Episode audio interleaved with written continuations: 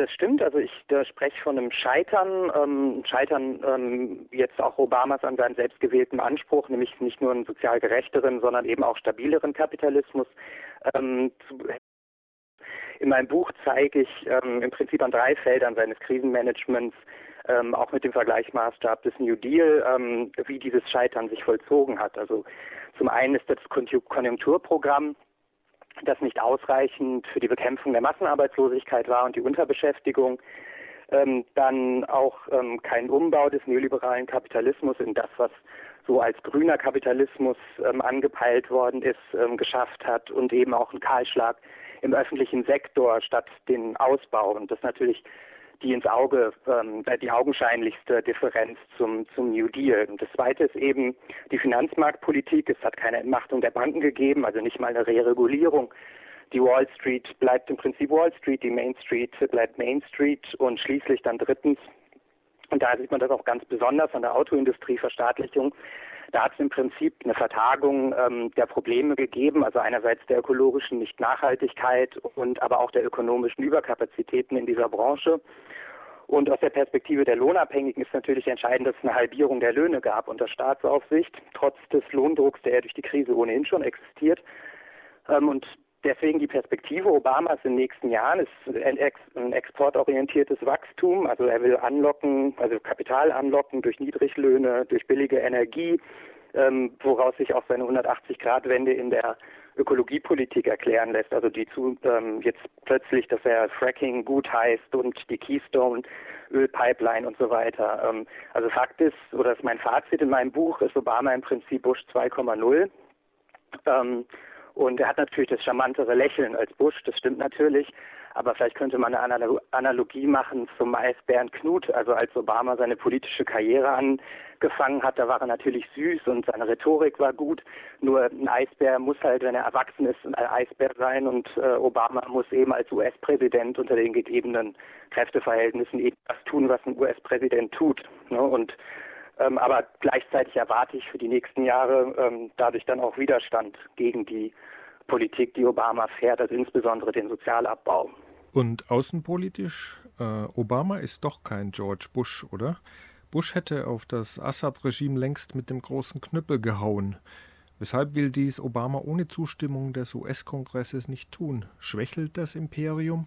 Ähm, also ich persönlich sehe keine, ähm, keinen Bruch zwischen Bush und Obama. Ich denke, es gibt die Einsicht, dass also die diese die neokonservative Überlegung von Demokratisierungskriegen und einer, einer Stabilisierung von Regimen auch durch Bodentruppen, dass das sich natürlich in Afghanistan und Irak als ähm, äh, nicht tragfähig erwiesen hat.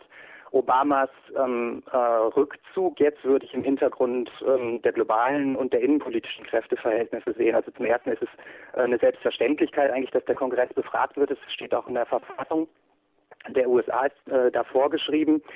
Ähm, und ähm, es gibt jetzt zunehmenden Widerstand, also Russland und China natürlich äh, voran, aber auch die BRICS-Staaten in der Arabischen Liga gibt es Widerstand gegen ähm, eine Bombardierung Syriens und natürlich auch den Rückschlag, äh, Rückschlag äh, mit der Abstimmung in Großbritannien, die unerwartet kam für Obama hinzukommen dass äh, vier Fünftel ähm, der US-Amerikaner für eine Kongressabstimmung sind. Ähm, die gleichen vier Fünftel sind ähm, also sind nicht von der Syrien-Bombardierung überzeugt, dass es im Interesse der USA sei. Und ähm, von daher denke ich, dass es ähm, jetzt erstmal ähm, eine, eine, naja, ein, ein Symbol für oder ein, ein Signal an die US-Bevölkerung als auch die Weltbevölkerung ist, dass man ähm, diesen Krieg, den man offensichtlich, äh, offensichtlich will, ähm, dass ähm, das zumindest den Anschein hat, als wollte man den nicht offensichtlich und ähm, als würde man ähm, die Hinweise auf die, den Einsatz von chemischen Waffen durch das Assad-Regime prüfen. Und Obama hat sich ja auch ähm, das Recht vorbehalten, unabhängig von der Entscheidung des Kongresses ähm, einen Krieg zu führen. Die dummen, naiven, von ihren Konzernmedien an der Nase herumgeführten Amerikaner, solche Vorurteile werden immer aus der Kiste gekramt, wenn die USA außenpolitisch aggressiv werden. Du hast die USA und die Obama-Regierung ja lange vor Ort, seit 2008 direkt beobachtet und lebst seit einem halben Jahr wieder in Berlin. Was ist da dran?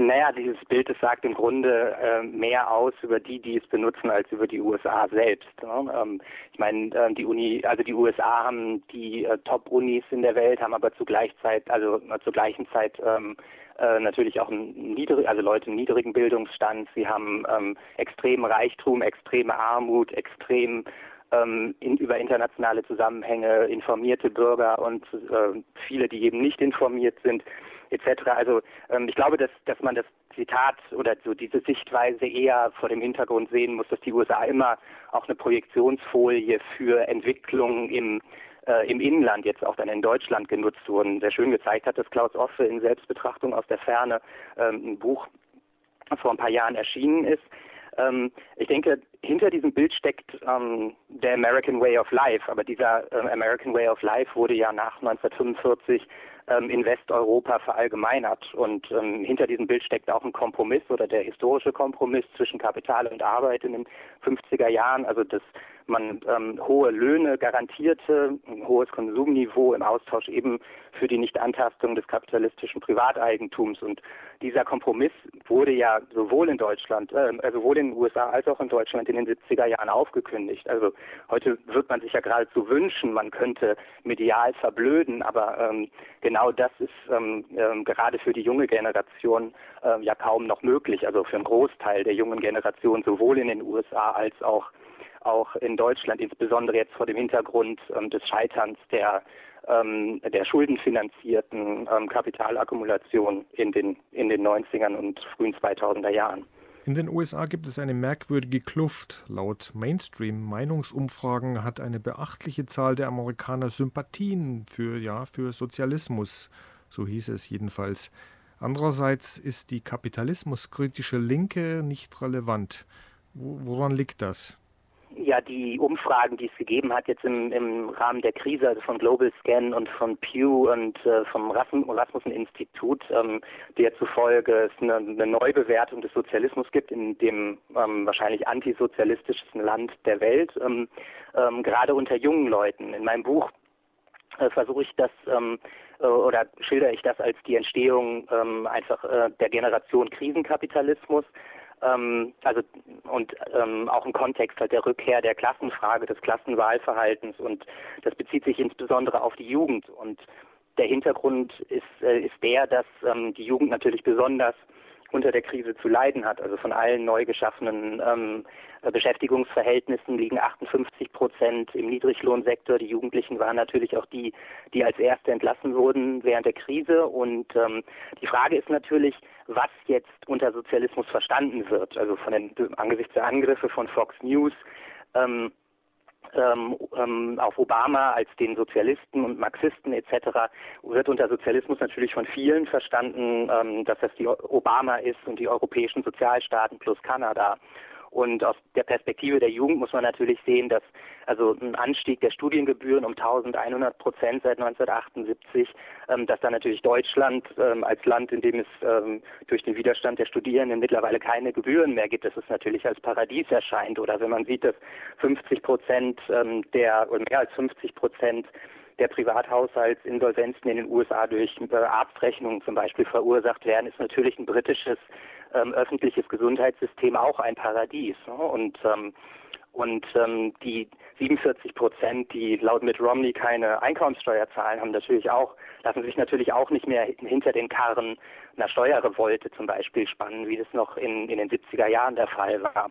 Ne? Und ähm, die Frage ist, ähm, was aus dieser allgemeinen Kapitalismuskritik oder allgemein gehaltenen und den allgemeinen Sozialismussympathien, was für ein Bewusstseinswandel ähm, da entstehen kann. Und ähm, und ähm, also ich denke, es gibt eine wachsende Sehnsucht nach Alternativen, aber es ist eben auch die, die Frage ähm, äh, der, also der Organisation. Der wahre Kern in dem Bild, was du eben genannt hast in der vorherigen Frage, ist ja der, dass die USA tatsächlich ähm, sehr ähm, naja, einzigartig sind in, in den fortgeschrittenen kapitalistischen Ländern dadurch, dass ähm, sie als einziges Land keine organi keinen organisierten Widerstand gegen den Kapitalismus, politisch organisierten, hervorgebracht haben. Also es sind das einzige Land ohne eine sozialistische Arbeiterpartei, ohne sozialistische Klassenparteien. Natürlich ist das im Westen, also in den europäischen Ländern jetzt auch im Umbruch, aber die USA haben das gar nicht gehabt. Und ich denke, der Widerstand wird sich auch daran bemessen müssen, wie er diese Organisationsfrage behandelt. Also Occupy zum Beispiel ist ja genau daran gescheitert. Also äh, so wie jede Bewegung scheitern muss, ähm, wenn sie nicht irgendwann in Institutionen überführt wird.